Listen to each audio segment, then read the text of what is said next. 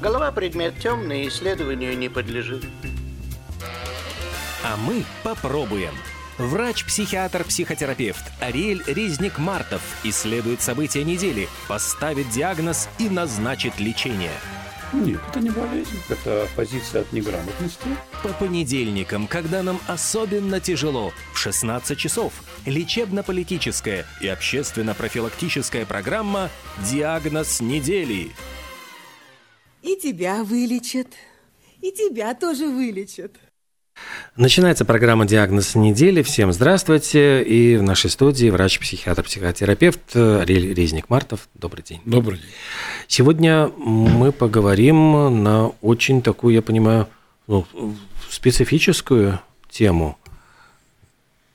Она специфическая, она не часто звучит, потому что затрагивает определенный круг людей. И сам термин нейроразнообразие появился сравнительно недавно, в самом конце 90-х. Это термин отношения генетической изменчивости в человеческом мозгу касательно способности к обучению, вниманию, речи, концентрации и тому подобным вещам, но, скажем так, это трактуется в непатологическом смысле. То есть, если вкратце, ну, в первую очередь речь идет о людях, которые относятся к аутистическому спектру. Кроме того, люди, у которых есть такие проблемы, как дислексия, дискалькулия, некоторые относятся туда тики, синдром Делатуретта есть такой известный, если кто не знает, может загуглить, долго описывать. То есть, э, за что выступают сторонники теории нейроразнообразия? Они считают, что хотя людей, э, причисляемых к аутическому спектру и обладающих прочими проблемами, которые я перечислил, нельзя считать больными, угу. нельзя втискивать в рамки патологии, и их проблемы – это скорее проблемы социальные.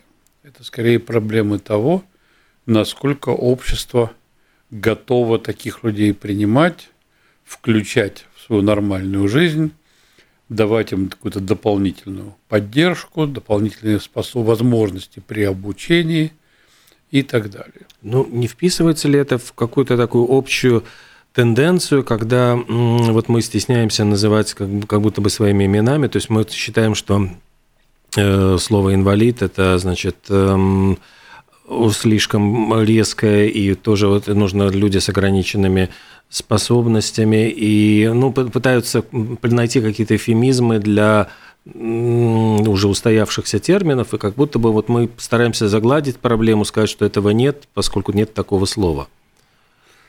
Я думаю, что, может быть, косвенно в какие-то моменты пересекается. Вообще это очень сложная тема, и мы эту передачу все не вместе, такая очень обзорно получится.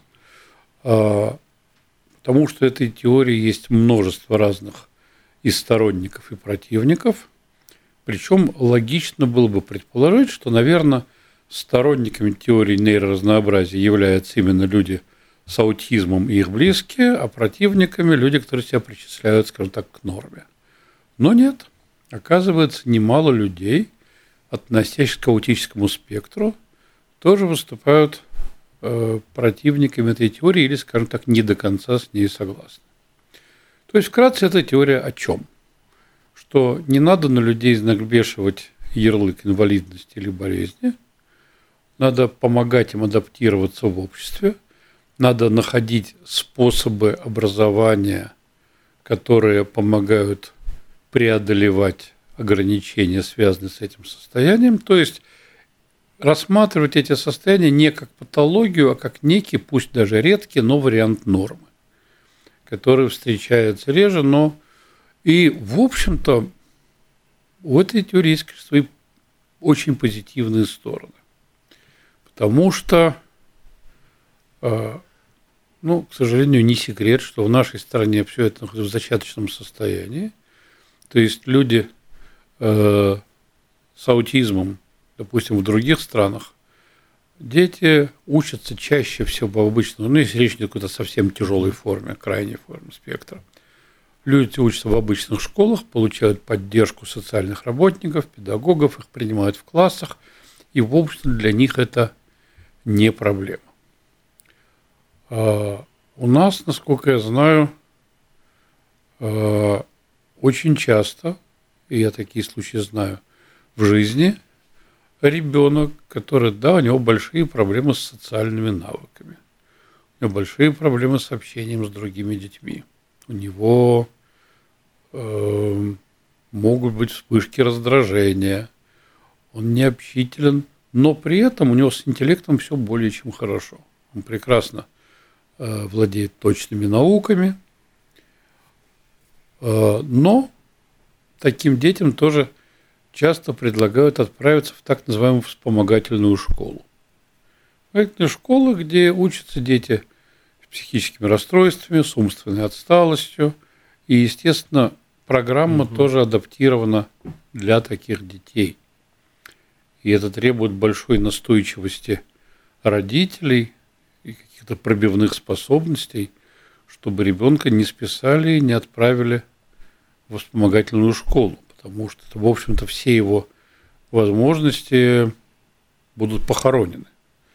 Я, кстати, когда на эту тему задумался, я вспомнил, у меня когда-то был одноклассник, он был очень странный, ну, еще в советские времена, когда я в школе учился, он был очень странного вида и очень странного поведения. Он выглядел странно, угу.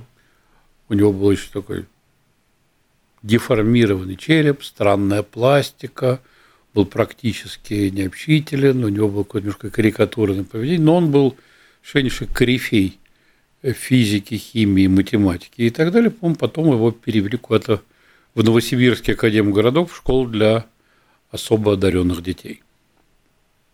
Но подчеркну, наверное, кто-то со стороны, не желающий присматривать, назвал бы его больным, инвалидом и так далее, и так далее. И здесь у нас возникает, вот здесь у нас стык проблемы медицинской и стык проблемы социальной. И, естественно, ко всему к этому, к этому примешиваются политические вещи. Ну, например, есть люди, которые стремятся понятие непатологии расширить максимально. Ну, мы все знаем, что есть, допустим, такой синдром Дауна. Да. Э, когда рождаются дети, обычно это и некоторая степень умственной отсталости, зависит от степени, и сердечная патология и так далее. И поэтому во время беременности делают анализ, чтобы выяснить, будет ли у ребенка этот синдром Дауна или нет. И если он есть, это право родителей э, прервать эту беременность или наоборот сказать, мы ценим любую жизнь, и мы этого ребенка родим и будем любить, воспитывать, насколько это в наших силах. Но вот сторонники крайних форм говорят, надо запретить а эти ну. тесты на Дауна. Нельзя. Это тоже вариант жизни, это тоже вариант нормы. Никто не вправе э, прерывать такую беременность. Э, ребенка обязаны родить и растить. Появился даже такой термин «эйблизм». Английское слово «able» – «мочь быть способным». То есть эйблизм – это когда, как бы сказать, нормальные люди э, являют, пренебрежительно относятся к ненормальным и получают в жизни своей нормальности всяческие преимущества. Э, ну, как везде, когда речь идет о борьбе за равенство, права и так далее, всегда появляется много людей, которые готовы вмешаться, э, и они начинают увязывать э, в единое целое проблемы нейроразнообразия, э, ЛГБТ, расизма и еще много всего. Даже появился, ну, мы все помним по недавним событиям в Америке – когда появилась, появился термин white privilege, белая привилегия. То есть все белые люди должны осознавать с некоторой долей вины, что им отражение, потому что они белые, они пользовались привилегиями, которые были недоступны черным людям. Поэтому они должны постоянно чувствовать свою вину, стараться искупить ее, всемерно э, помогать меньшинствам, уступать и так далее, и так далее. Вот появились активисты, которые сказали, что у людей, которые относятся к доминирующей норме, у них тоже есть привилегия. Mm. Привилегия здорового человека, который тоже должен каким-то образом чувствовать себя виноватым перед э, людьми, которым настолько не повезло. Там, где есть привилегия, там есть вина. Где есть вина, есть манипуляции чувством вины. Как мы все знаем, вина – прекрасный объект для манипуляторов. То есть уже появляются идеи, течения далекие от помощи э, людям с другой конструкцией мозга и начинающие собирать некие политические бонусы – на этой благодатной ниве. А что еще входит в понятие нейроразнообразия? Сторонники этой теории говорят, что очень простой критерий. А если человек от своего состояния страдает, ему этого больно, плохо и так далее, это патология, это болезнь. Вот, допустим, Эпилепсия – это болезнь, потому что эпилептические приступы вредят человеку, он от некоторых форм эпилепсии, это изменение личности, он может даже умереть и так далее, и так далее. А, допустим, расстройство аутического спектра – это к болезни никак не относится. То есть он не испытывает никаких мучений, страданий? Звонок у нас? Да, у нас есть звонок. Э, я напомню, телефоны 67212 93 Здравствуйте. Доброе утро. Здравствуйте, Лариса. Вы знаете, меня вот Даун с какой стороны посмотреть Короче говоря, пока у них живы родители, за ними и присмотр, и уход, и все, родителям можно даже памятник ставить. Но вот что потом с ними становится, когда родители умирают? Ведь родители-то не вечны. За ними потом какой-то уход вообще есть или нет? Спасибо. Спасибо. Да. Опять при синдроме Дауна есть разные степени умственной отсталости, есть разные патологии – а, раньше они умирали, что были дефекты э, сердечные были, сердечные пороки. Сейчас, насколько я знаю, это оперируются. Есть места, есть страны, я таких тоже видел эти сюжеты, где люди с синдромом Дауна находят себе работу, даже получают некоторое образование. И, смотрите, на ком ставим сразу клеймо – он инвалид, нечего от него ждать. И куда он, и пусть уж живет как может, это печально. Если общество готово людям помогать, и неважно, это основывается на религиозных ценностях или на нерелигиозных ценностях, на каких-то гуманистических ценностях, способность общества испытывать сострадание – важная вещь. А, где-то была эта история, была такая известная антрополог Маргарет Мид – и она как-то на лекции своих студентов спросила, как, по их мнению, когда появляется человеческая культура, цивилизация. Все задумались, она сказала, что вот был при раскопках уже тысячелетия назад, э, далекие тысячелетия, то, что мы называем первобытными людьми, очевидно, был найден скелет человека, у которого был э, какой-то ранний перелом ноги, ноги, он был инвалидом. То есть он не мог бегать, охотиться и так далее. Но при всем при этом, судя по состоянию скелета, он дожил до достаточно взрослого возраста. Что это значит? Что уже на том этапе было участие, забота, что человека не выбрасывали за то, что он не был способен э, приносить практическую пользу, как большинство мужчин – то есть это уже начало человеческой цивилизации и культуры, когда у людей есть способность заботиться о более слабых членах своего общества. Я думаю, что это очень важный рубеж, очень важное состояние современного общества, когда забота о более уязвимых, когда мы находим для них способ реализации, способ сохранить себя и жить максимально полноценной жизнью, это характеризует общество только с положительной стороны. Я думаю, что при правильном ну, есть какие-то социальные службы, которые подобным людям тоже помогают жить. Я знаю, что такие люди вступают в браки. Я знаю, что где-то была съемка э, какой-то из бойцов ММА, боев без правил, взял под опеку мальчика с синдромом Дауна, тренировал его, заботился как брат, он его даже выставили какие-то соревнования, и видно было, что противник ему подыгрывал, mm-hmm. естественно. Вот это ликование этого мальчика, когда он победил, и его окружала какая-то любовь, восхищение, аплодисменты. Мне кажется, что э, в подобных вещах нет ничего плохого.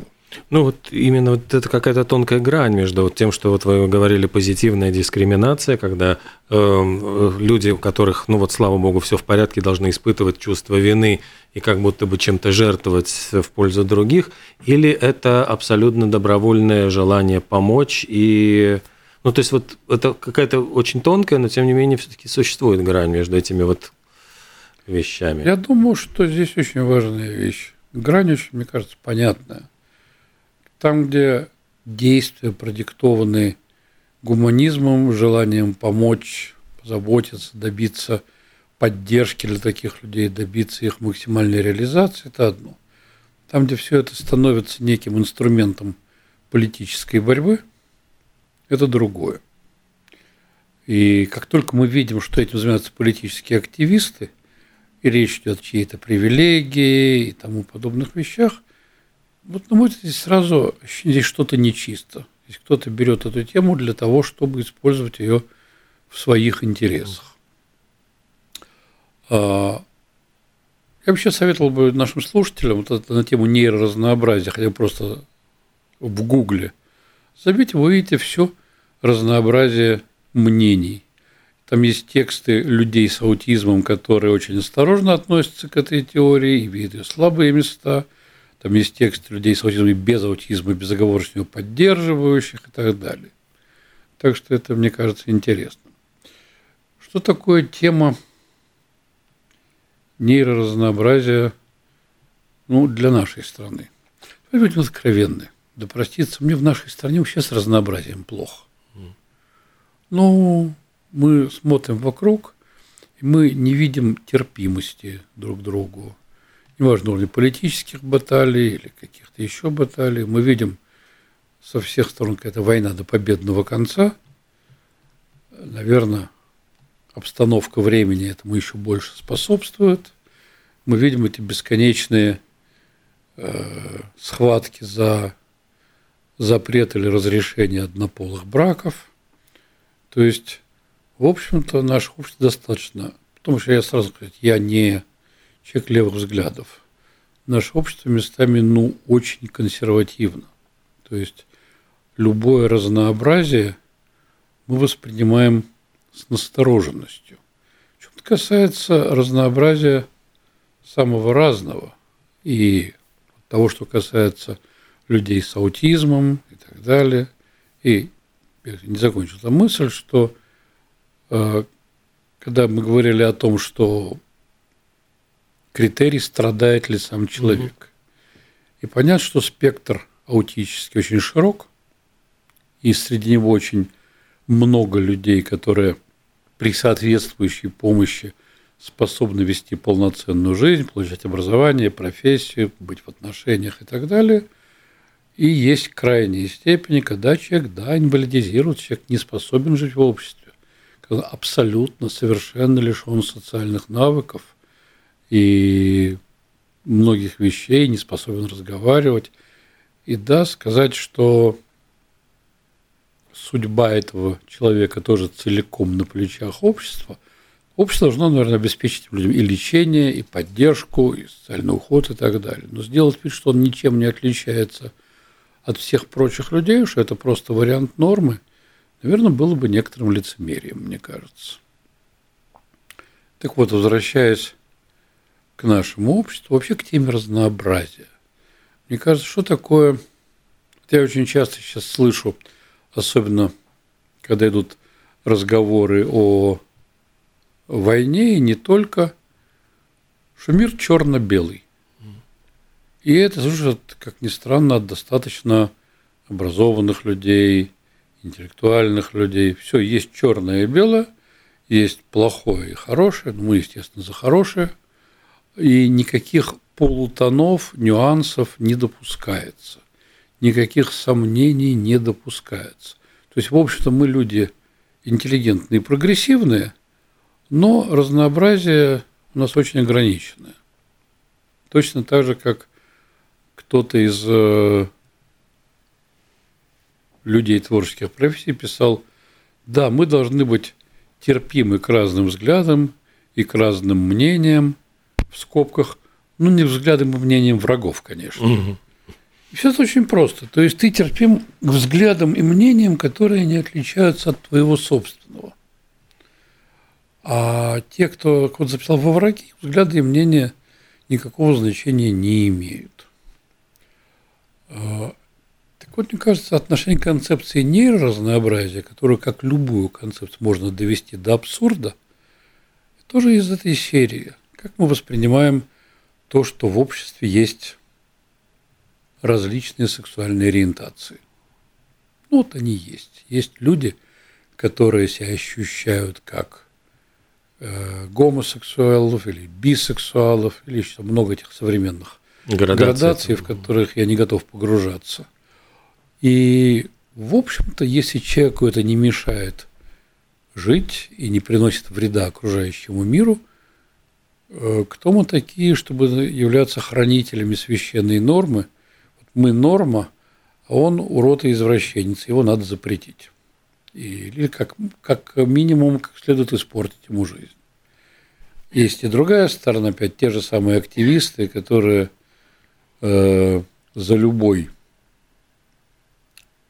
хоть более или менее критический взгляд или высказывание готовы тебя заклеймить гомофобом и подвергнуть бичеванию.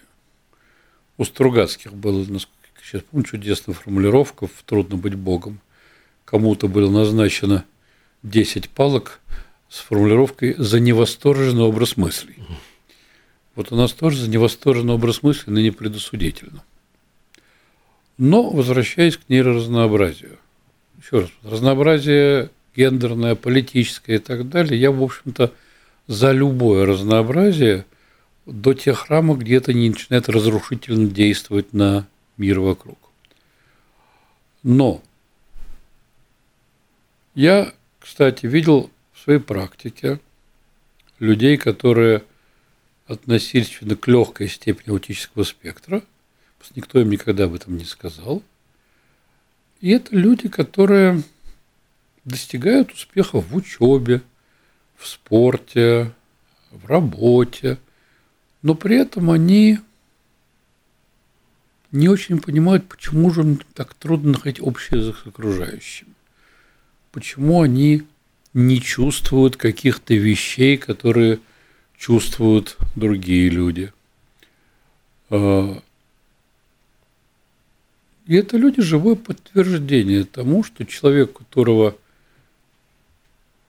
мозг устроен в среднем несколько иначе, чем у большинства людей, не является инвалидом, не является патологией.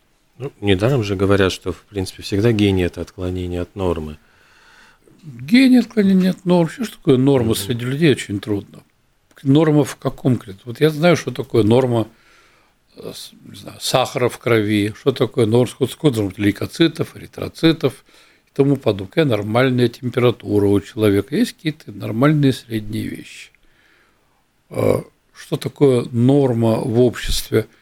А, в других более зыбких вопросах, причем ну, общественные нормы колеблются. Когда-то гомосексуальность считалась Э, извращением и уголовно преследовалась. Вспомним бедного Оскара Уайльда. Когда-то оральный секс считался сексуальным извращением, тоже был записан в таком виде где-то в каких-то энциклопедиях. Когда-то мы на, вообще на людей с другими взглядами отличающихся от нас смотрели, ну, вспомним, стиляк, которым разрезали брюки, хиппи, которым отстригали, остригали волосы и так далее. То есть все, что кто не с нами, тот против нас. То, что не похоже на нас, то есть та самая банальная ксенофобия. Все, что чужое и народное, нам... По обе стороны а, а, океана. То есть а, американцы говорили о том, что э, хиппи – это изобретение коммунистов, которые пытаются подорвать устои буржуазного общества, а в Советском Союзе говорили, что это как раз наоборот идеологическая диверсия Запада. Как ни парадоксально. Я не помню, считали это диверсией Запада, честно говоря. По-моему, как раз считали, что хиппи – он такое протестное движение, но неправильное, не в соответствии с марксистской теорией. Поэтому хиппи, которые были у нас, это были тунеядцы, которые не хотели. На звонок? Да. Можем, да. Да, здравствуйте. Здравствуйте. Здравствуйте. Вот я слышал, в Америке есть новое э, такое тоже отклонение или норма непонятно, фурия называется, когда дети представляют себя, что они котики, собачки, им в классе даже лотки ставят, чтобы они там писали и какали, вот как, как животные. Вот и как к этому относиться? Не знаю, я о таком не слышал, честно я тоже говоря. Не слышал. Э, что дети могут играть, чувствовать себя в котиков, могут, что им стоят в классе лотки писать и какать. Мне кажется, некое явное mm. преувеличение. Но мне трудно высказать свое мнение. Любую идею можно довести до идиотизма и абсурда. Не знаю, как с этим фуре дело обстоят, но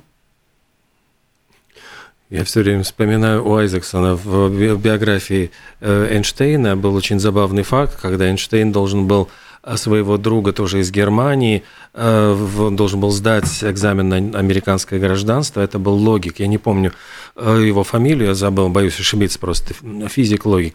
И он, изучая американскую конституцию, вдруг прибежал к Эйнштейну и говорит, слушайте, я обнаружил логические, значит, там противоречия – Эйнштейн, схватившись за голову, говорит, только умоляю, ради бога, не, не объясняйте это все на экзамене, потому что иначе с гражданства вы не получите.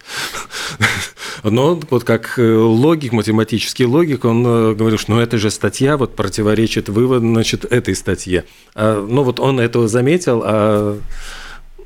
Ну да, ну да.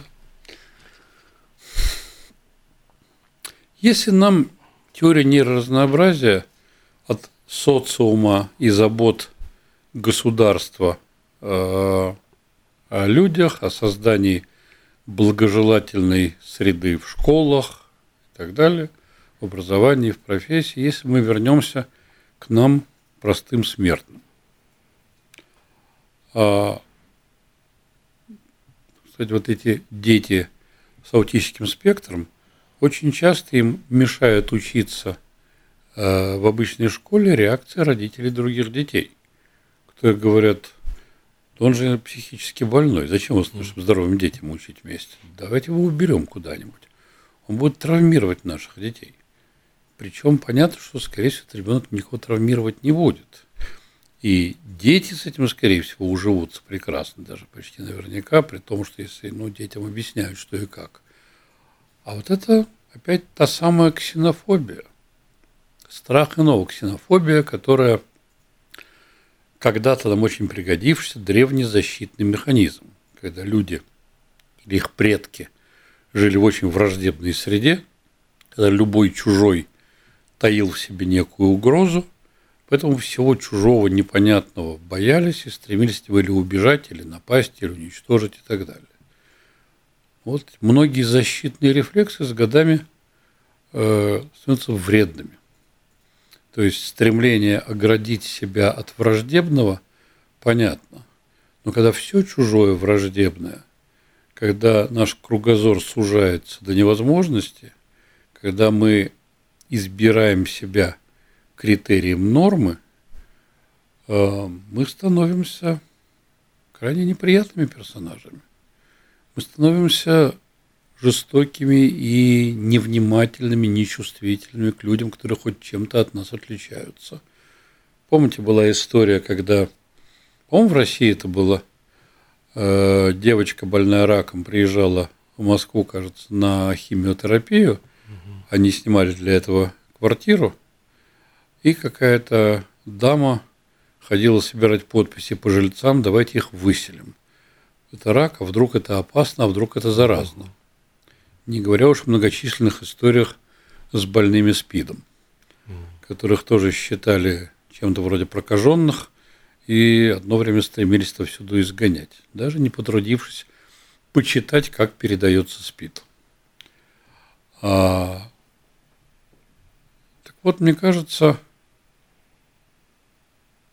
это двусторонний процесс. Когда мы загоняем других в эти узкие-узкие рамки, здоровый, больной, свой, не свой, инвалид, не инвалид, мы на самом деле в столь же узкие рамки загоняем сами себя.